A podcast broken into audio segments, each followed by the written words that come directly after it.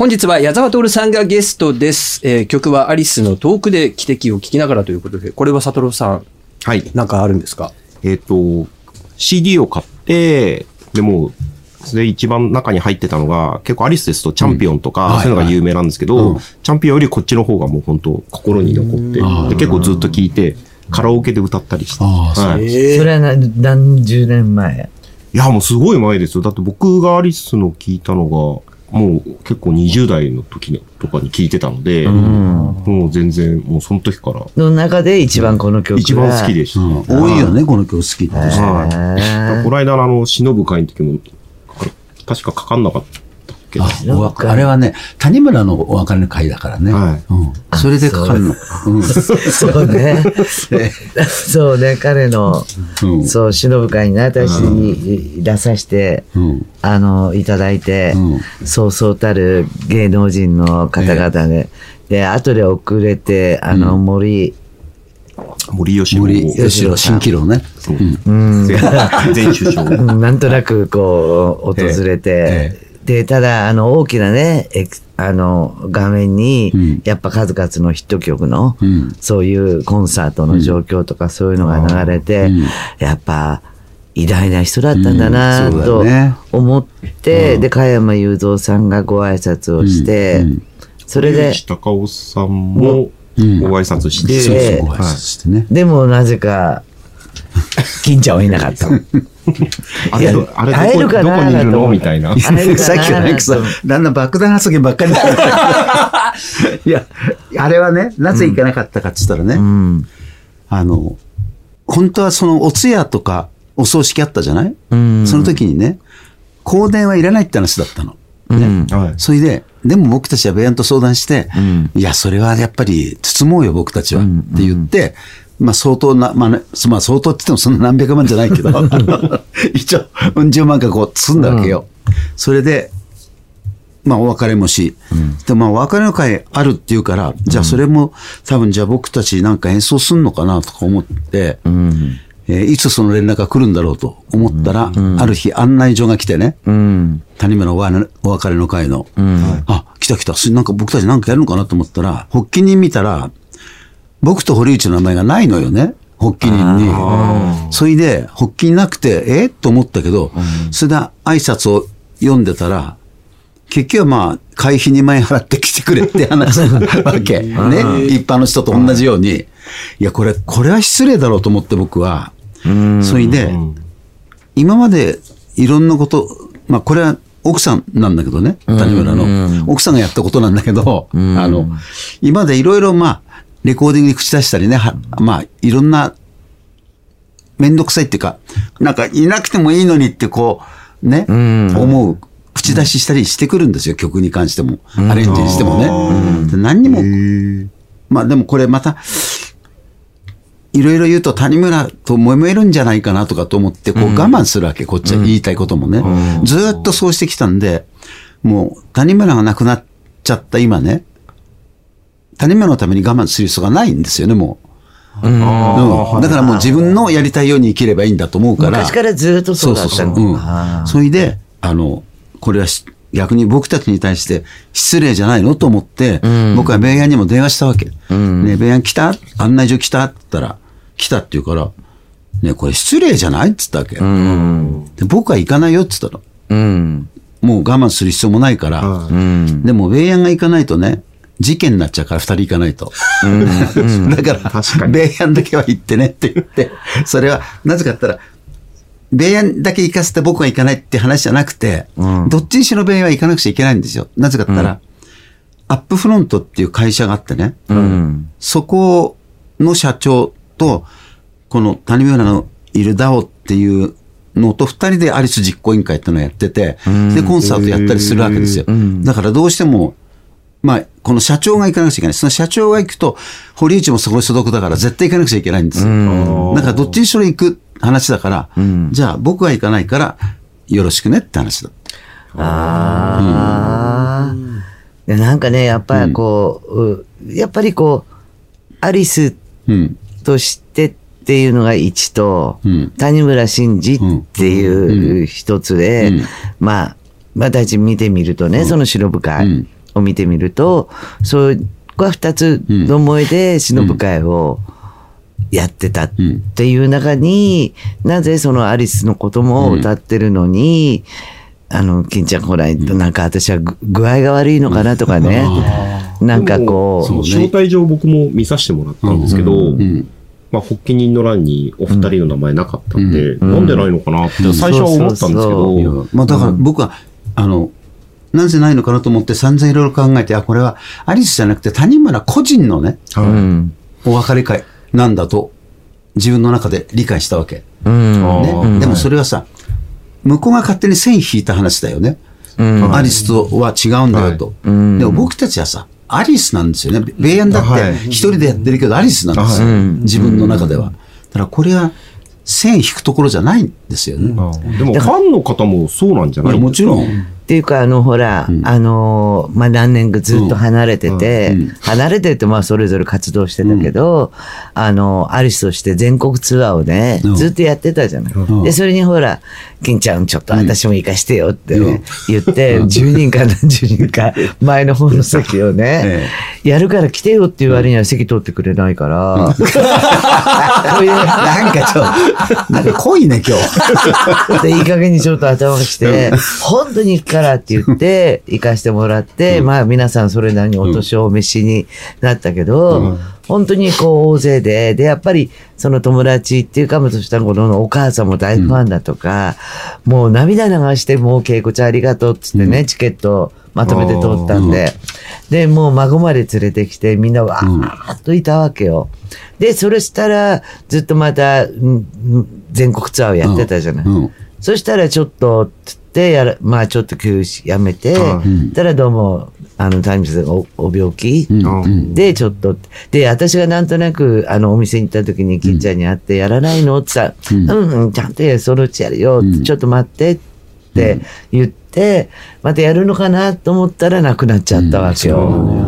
だから、やっぱそういうふうに最後の方は、やっぱりアリスとして、やっぱりこうツアーを組んでやってたんだから、やっぱりそういうのっていうのはもうちょっと前に、まあ確かに映像もでもアリスの場面もでもあとアリスの映像も流してたんで。流してたから、だからね、だだったらそう思うでしょはい思います思います中途半端じゃない？それ。それだったらアリスは流さないとかは、やればいいのに。ででも中途半端に嫌われてたんじゃないの？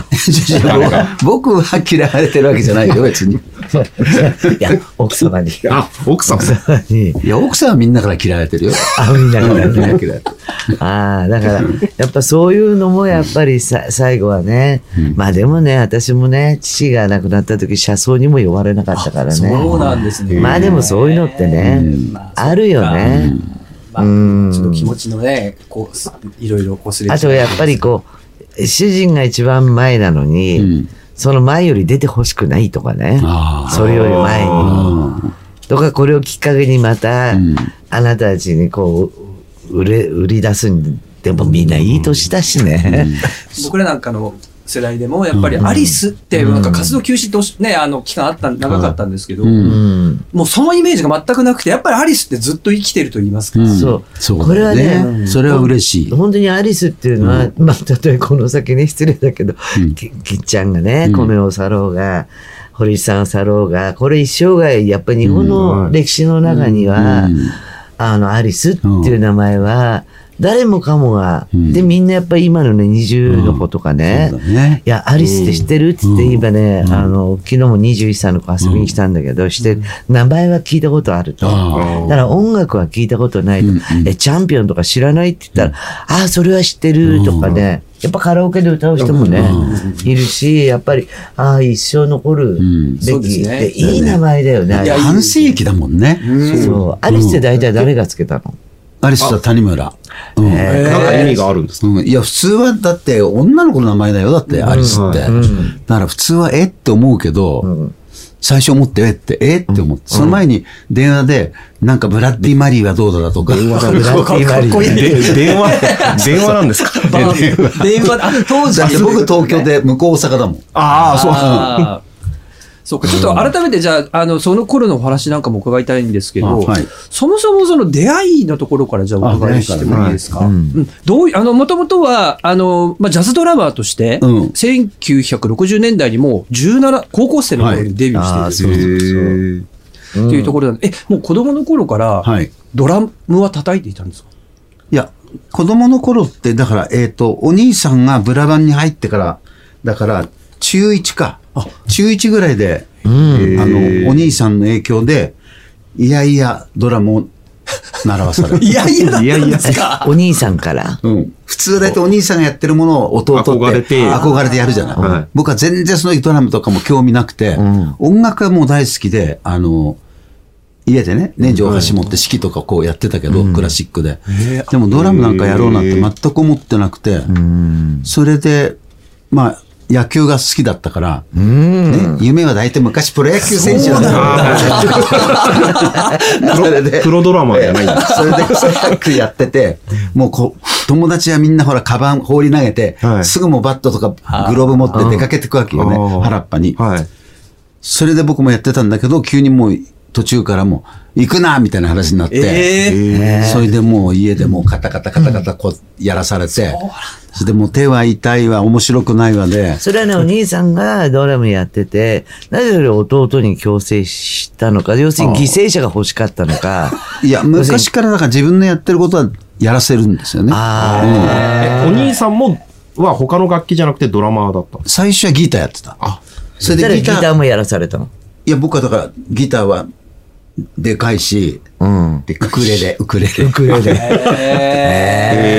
やって、それもやっぱりお兄さん飽きちゃって、うん。それでブラスバンド入って本当ドラムやってからお兄さんも真剣に結構やって、それで僕もだから真剣じゃないけどややらされて、うん。で、そのうちにだんだんだんだんとこうやってるうちに、ちょっとずつ好きになりつつあった時に、まあベンチャーズとか出てきたり、ね、あそれでお兄さんがジャズを聴かせてくれるようになったり、いろいろだんだんレコードの方からこう、ドラムをこう聴くようになって、うん。だんだんだんだん好きになり、ついに、うん。そのアートブレイキーとジャズメッセンジャーズっていう、当時もう大人気のジャズバンドがいて、はい。それのや、危険な関係のブルースっていう曲があって、その中でアートブレイキーがた、他でも、でも叩いてるんですよ、アートブレイキーいろいろね。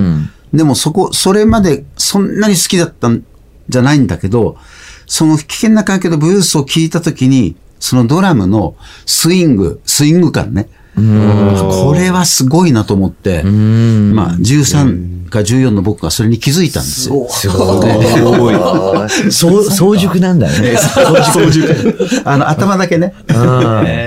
それで、あ、もうこれはすごいと思って、それでここからだんだんとこう、僕の始まるわけ、音楽歴が。こっから。いよいよね。デビューってな、あの、まあ、手元ありますけど、うんもう10代でプロデビューっていうふうな、うんにするにはどういうふうな、こう、階段を踏んでプロデビューいや、だからこれね、ほら、中学のど真面目、えっ、と、ジャズトランペット奏者中野明のバンドボーイに応募してって書いてあるじゃない。はいうん。これ、ね、違うんですよ、実は。ええジャズトランペットをやりたかった、うん。小田巻くん。小田巻くんってのがいて、僕の1年下のは中学3年生か。うん。その子がトランペットやっててうん、それで中村直樹ののところのバンドボーイをはい募集しているっていうのをスイングジャーナルで見たんですよ。それで僕それ行きたいからって言うから、じゃあ僕もついてってあげるって言って、二、人で東京のヒルトンホテル行って、面接したわけ。それでいつから来れんのって言うから、中学卒業してから来ますっていう。いや、もう1月から欲しいんだって言うのよ。ね。これ言ったのが12月28日ぐらいだから。うん。それで、ええそれでもさすがに中学卒業しないと まずいって話になって。中学生でもすごいよね。認められてってことですよね。うん。すごくないですか？だって、一応テストがあるわけでしょいや、テストなんてないよ。だってバンドボーイだもん。ああ。バンドボーイだから、まあ、とりあえず、付き人みたいなもんねですか、いろいろかた、まあ、セッティングしたり片付けたり、えー、まあ、しく、ましてやコーヒーを入れてあげたり、タバコに火つけたりとか、用事全部やるわけよね。ローディーというやつそうそうですね。。今だったら逮捕されて付き人ってやつ要するに捕まってるよね。捕まってる捕まってるけども、そうだったんだ。そう。それで彼はやっぱり中学卒業しなきゃダメだっていうので、で、うーん、それじゃダメだなってことになった時に、僕がつい、僕なら来れますって言っちゃったの。僕はなんで言っちゃったかわからないけど、その時は本当に僕だったら来れると思って、それ15歳の。それ10、え、だからそれは16、16じゃない16ぐらいか。16な。のうん友達が15だそうそうそう。うん。15。その一個下ですもんね、お友達が。それで高校生だったってこと？そうそうそう、高1かな？高一。の冬休みにってことですよ、それね。それで、あの、なぜそう言ったかっていうのは後で分かるとね、自分の中で思ったら、実は、えっ、と、お父さんとお母さんは離婚してたんだけど、その時にお父さんが東京の雪ヶ大塚に住んでたんです。それで、なんとか頭にそれが降ったって、あ、あそこに止めれる、泊まれるかもしれないと思って。そうね。なるほどだからうん。それですぐまあ、静岡に帰ってね。それで、あの、退学届出しといてくださいって言って、それで僕は、えーお母さんは反対されなかったんですか？うん、お母さん反対したら、まあ自分がなんかやりたかった時に、こう、その家から、あの、ダメって言われて、はい。そういう記憶があるので、なんか子供にはって思ったらしくて、はそれでお父さんのところに電話してくれて、い。それで、徹がこれこれこうでこうだっていう話なんで、ん。で、なんとかこう面倒見てやってくんないかみたいなことで、それで僕は一人だから行って、うん。お父さんと久しぶりに会ったみたいえ、お父さんには女にできてなかった。いたいた、女いたよ、だって普通ね、もう、いや、それさ新しい女って感じじゃない、奥さんみたいな感じで言ったよ。新しい女がいるからダメだ。僕、そっちよりは、その、一緒に応募した友達の方が気になる。あ、だから友達とは、まただから中学卒業してからは、一緒に住んで、はい。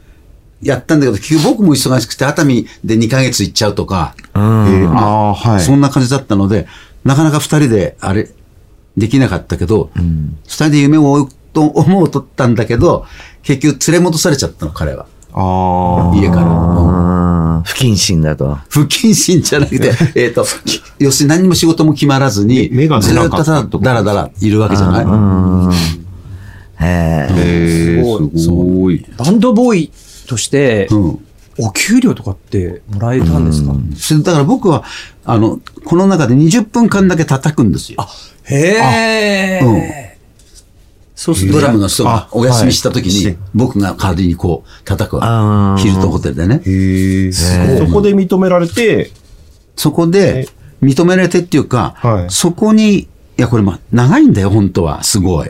ね、これ。できるだけ語っていただけるとこの時に一緒にやってた、岩崎さんっていうバイブの人が、は大井町のプレイボーイってキャバレーで、バンマスとしてなんか、仕事が入って、はい。初めてバンマスの仕事がね、それで集めなきゃいけないんですよね。ベースだとはい。かドラムとかってある。その時にきっと僕のを思い出して、あー。そうだ、あいつ雇おうって言って、初めて給料もらって叩くっていうプロデビューは、大井町のプレイボーイっていうキャバレーなんです。へそれ、ちなみに、おいくらぐらいもらえるんですか、えーとね当時で。2万5、6千だったかな。でも当時、当時で2万。大学生の初任給がね、1万5、6千の時。おー、すごい。じゃあ、すごいね。ギうんャラだ。へえ。それ、で、その時にいたギターの人が、うん。すぐ辞めちゃったけど、ピンキーとキラーズのエンディ山口さんなんだよね。そうそうそう。なんかすごいな。10 代の頃からもうどんどんどんどん向こう側から縁が、ご縁がやってきてる感じがしますそうね。よね。すごえ、い。十、十、それが六、七、八、六？8。十、もうその頃は17になってたかな。うんちなみにこの年代って世間では結構ビートルズとかが全盛期になってくるじゃないですか。うん。そういう音楽には全く興味はなかったんですか？え、何の音楽？ビートルズとか。あ、ビートルズはね、うん。これみんなのホテルとかそういうところではビートルズなんてやらないじゃないですか。はいはいはい。あ、そうなんですか。うん。大体スタンダードだとか。ジャズとか。ああ、はい。流行りの、まあ、流行っても、ロックはやらないですね、まずね。ああ、そっか。それでずっともうもうお仕事、プロドラマーだから。うん。だって、それで、鍋プロに入ってからですよ。やれ、トム・ジョーンズだとか、うん当時の有名な人のやったり、DST とかシカゴとかやったりするのは。うん。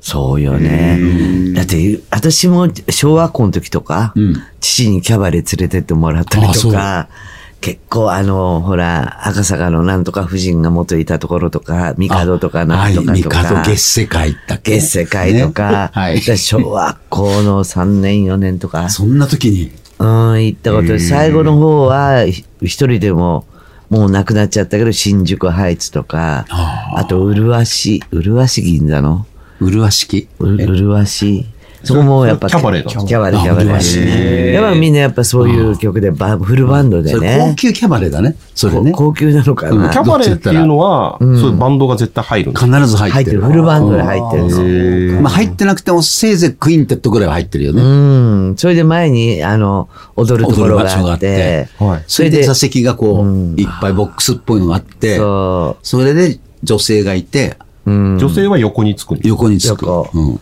ついてくれて、はい。まあ、いわゆるホホステスさんだよね。あで、私なんかすごい可愛がられたけど、で、そういうところがあって、そこでちゃんと音楽やって、うん。なかなか、あの、素晴らしい。そうそう。だから全然健全なんですよ。キャバレーって。ね。うんいや、あの、こそこそ上の方で、こう、うん段になってて、口説いてる人もいっぱいいたけど、それはもう、口説いてその場で何かできるわけでも何でもないけども、今ないですよね、キャバレー宿女の遊びはね、うん今ね、なくなっちゃったのよ。なくなっちゃったね。え地方行ったウグイス谷にあ、あるかありましたよね。あもうないのか。も。もうないと思う。け結構でも、え、最後になんかさ、じ銀座に白バラとかなんか？あ、、白バラ行った。ね？閉店、白バラ行った閉店だって言って、白バラ行った。うん閉店の前の日かなんかに、あの、ちょっと友達が、でうんあの、席は、ちょっと、つって言ったら、行きたいっつってね、最後に、前の日かね、行って、やっぱり相変わらずで、バンドが、まあそんなフルじゃないけど、入って、こういうところがね、なくなっちゃうの寂しいなって、ねやっぱりあのフル、フルオーケストラっていいよね。いい。バンドのね。すごくいい。で、またね、そういうところのね、ホステスさんがね、まあいろんな思いで、うん。いるんだけど、またね、ばあさんもいるんだけど、か、可愛らしいのよ、なんかニコニコしてて。で、白バラ行って、あ、ここもなくなっちゃうんだが、東京で最後、東京ってかこの近辺では、最後だったんじゃないかな。で、キャバレーにはさ、どっかさ、悲哀があるんだよね。うん。あの、ただ、そこのけに明るいんじゃなくて、はいどっちかっていうと地方の、あうの、ん。集団就職で来て、うん。それで嫌で辞めちゃったりだとか、そういう人が一人で生きていけないから、やっぱりそういうところで働くのよね。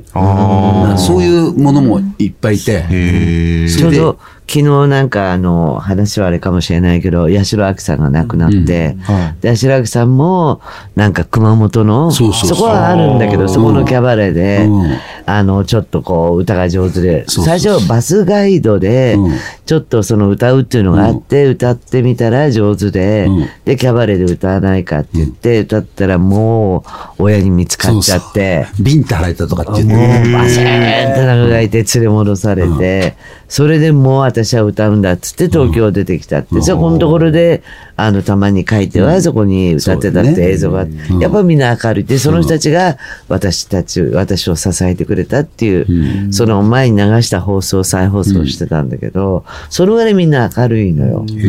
だから私も小学校の時に行って、中学の時も 連れてってもらったけど、みんな、あの、お姉さんたち優しいし、あの、健全で決して、あの、スケベなところでは。だから、あの、踊りでも、要するに、チークダンスとかキャバレーダンスっていうのがチークダンスなんだけど、うんうん。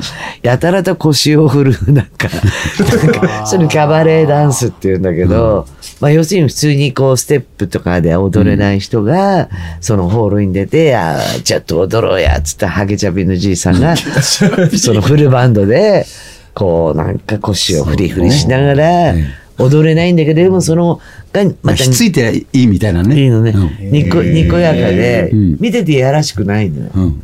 だけど音楽は、バンドはすごい、それなりにね、いい音楽、ジャズとか、クラシックいろんな音楽かかったけど、ん。だからロックっていうのはその後よね。当時だからそういうクラブとかで生バンドで演奏する、いわゆる箱版っていうそうそう。言ったんでしたっけね。もう箱版がもうやったら多いから、だから僕たちなんかはこう、売れてるドラマとかそういうのは結構掛け持ちするんですよね。それとか、どっかでドラマが欠席したっていうと、まあ、そこ行って叩いたり、それをよくやらされた僕と。そう。へえ。なんか代打で行く時って楽曲演奏するにあたって例えば譜面がとかってそういうことはどうなんでしょう？譜面？もうそういうのなくてもパッと譜面でもちちろん、譜面のところもあれば、大体コンボとかトリオとかそういうのは譜面ないんですよね、ほとんど。もうスタンダードの曲ばっかりから大体わかる。ホービト。リズムさえホービトだったら、大体わかるから。ただあの、一番ね、厳しいのはね、やってる最中に踊り子が来るわけ。あの、次のステージで踊る人が。そう、それが、叩いてるうちに譜面を渡していくんですよ、ね。それで僕のバスドラ、あ、バスタムか、ここにポンと置くわけ。そしたらこれをもうすぐ、タンポ出してすぐやんなきゃいけないんですよ知らない曲でも。ああ。うんでもそれみんな譜面が読めるから、初見で一発でバーンってやるんだけど。読めない頃はひどい話いっぱいあるよ。本番でちょっと冷や汗かいちゃうみたいな話がそうするんですか？へーでもキャバレーって文化きお聞きすると僕とか貞郎さんの世代もなかったですもんね、あんまりね。子供の頃が。ちょっとあったぐらいですかね。なんかそんな健全っていうイメージがないです。ちょっとスケベな感じキャバレーって、だから最後のキャバレーなんてちょっと卑猥なことをするようなところだったじゃないよ。そんなのないもんね、昔。楽しいロンドン、愉快なロンドンっていうのもキャバレーよね。あれもキャバレー。あれそうなんですよ。うんそうそうあれコマーシャルでやってましたよ。うんやってたけど、そう。すり込まれてるね、結構。服あれかなり流れてましたよね。流れてた。うん、そこもやっぱ明るい。だからそうそうコマーシャル流してそうか、そんなに普通に行っても、スケベとか、だから逆にキャバレーに行ったって言ったんなあんなとこ行ってっていう人、ん奥さんもいなかったよね。ないよね。まあ、まあそういう、逆にクラブの方がね、なんかこうクラブの方が、あの、こっそり女女性を口説くみたいんだけど、キャバレーっていうのはなんかね、なんかちょっとショーな感じしますね、全体的に。ラスベガスよ。うん。ラスベガス。そういう感じだね。そう、そんな感じ。結構お笑いの人とかも、キャバレーの前説で、そう。いや、だから演歌歌手だとか、はい。とりあえずポップスでもみんな歌謡、ババレエ、あキャバレーがあったからこそ成り立ったんだね、営業で。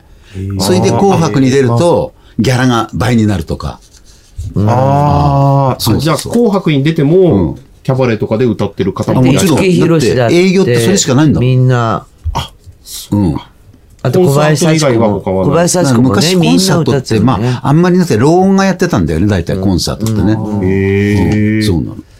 確かに80年代ぐらいまでにであのデビューしたミュージシャンの方ってもっと箱番だっていうアーティストさん結構聞きますもんね。昔はみんな箱番だったね、出身。うん。いや、だけど箱番になれ、まあ、そのメンバーになれるっていうだけでも、みんな、ええって、やっぱり日本はそういう、そうそう、どこに出てるかで違うんですよ、その違うね。うまさが。ああ、そこ出てんだって。逆に言えばプロプロミュージシャンになる登竜門みたいな感じではあったんですか、ね。うん。そこでちょっとこう、やってて、逆にスカウトされて、あ、そうそう。でっていう方もいる。僕ずっともうスカート、スカート、スカートで、はい。あの、来たから、へえ、すごい。すごい。すごいなんか、ね。ちょっと時代をい、や、箱番っていうだけでもうモテ、モテた僕、。箱番って今日初めて知りましたよ、言葉。モテたと思うよ。